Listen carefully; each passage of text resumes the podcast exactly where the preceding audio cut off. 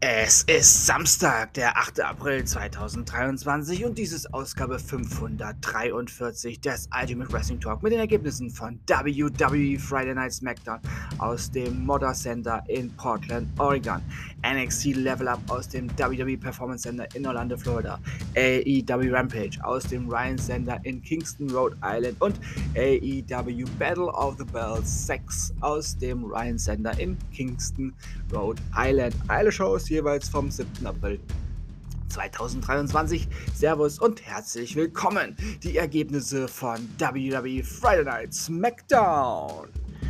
The Brawling Brutes besiegten Imperium. Ricochet besiegte Ivar. Raquel Rodriguez und Liv Morgan besiegten Natalia und Shotzi. Triple H kündigte den WWE Draft für die nächsten Wochen an. Also es gibt wieder Veränderungen in den Kadern von Raw und SmackDown. Es wird wieder wild gelost und gedraftet. Also in ein paar Wochen geht es damit wieder los. Ich denke mal wieder, ja, montags und Samstag äh, und äh, freitags dann bei SmackDown in einer Woche, äh, also durchgängig in einer Woche oder wie das letzte Mal war es, glaube ich, ähm, dass wir freitags bei SmackDown gestartet sind und montags dann bei Raw das Ganze beendet haben. Also so ungefähr wird das wieder ablaufen. Triple H hat auf jeden Fall versprochen, dass sich äh, ja, das Bild der WWE wieder grundsätzlich verändern wird. Freuen wir uns drauf. Dominic Mysterio und Damien Priest Sie besiegten Rey Mysterio und Santos Escobar.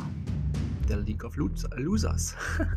Jay Uso besiegte im Main Event Sami Zayn. Am Ende hatten Jay und Solo noch etwas Spaß mit dem arroganten Zayn. Aber ja, der bekam unerwartete Unterstützung vom Drogenbaron der WWE, Matt Riddle, kam mal wieder barfuß zum Ring gelatscht. Doch die Brüder waren natürlich schneller und mit cleveren Pl Plotline-Brüdern endete diese fantastische WWE Friday Night SmackDown-Ausgabe, bei der Mr. Vince McMahon leider nicht backstage anwesend war. Aber sein Schwiegersohn hat natürlich alles perfekt gemacht, wie das halt in der Familie so ist. Alle, ja, sprechen eine Sprache und nicht so wie die Kinder immer denken, dass Triple H und Vince ja unterschiedlich, äh, unterschiedlich ausgerichtet sind. Nein, nein, die sprechen alle die gleiche Sprache. Die Familie ist vereint in dem, was sie tun und sie tun es, weil es best for business ist. Und nun ganz schnell NXT Level Up. Daniel Chen besiegte den Rückkehrer Boa, Soruka und Danny Palmer eines meiner Lieblings-Take-Teams hier, äh, was, was sich zusammengeschlossen hat. Sie besiegten Lash Legend und Chakara Jackson. Und Joe Gacy besiegte Oro Mensa. Ach, ich wollte nochmal auf Vince McMahon zurückkommen. Habt ihr gesehen, wie fantastisch dieser Mann aussieht? Ja, mein Gott, er hat sich die Haare gefärbt. Darf man das nicht in seinem Alter? Ist das verboten? Meine Güte, was sich da die Leute aufregen und Bodyshaming betreiben, ist ja nicht zu glauben. Und das gegen so einen, ja, älteren Mann, der so viel Gutes geleistet hat. Puh, ihr solltet euch was. Und der Bart steht ihm echt gut. So, und nun die Ergebnisse von AEW. Rampage. Hm. Und diesmal mussten wir länger durchhalten, denn danach kam noch Battle of the Bells, aber erstmal Rampage.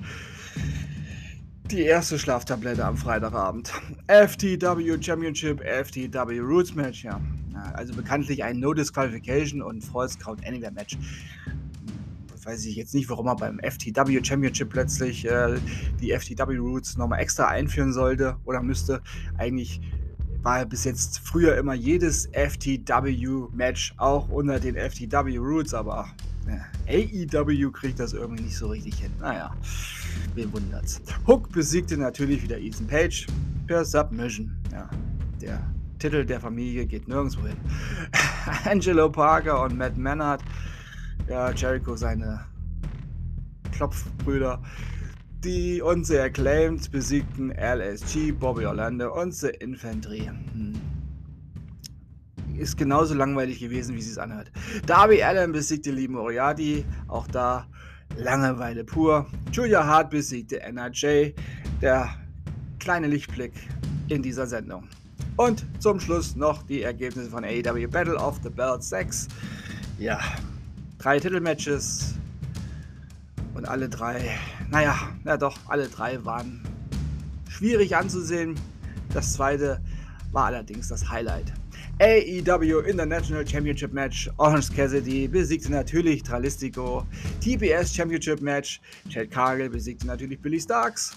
Und Ring of Honor Tag Team Championship Match. The Lucha Bros besiegten Powerhouse Hobbs und QT Marshall. Ja, das war's. Damit endete die langweiligste, die langweiligsten Stunden in dieser Freitagnacht. Das war es erstmal für mich und für jetzt.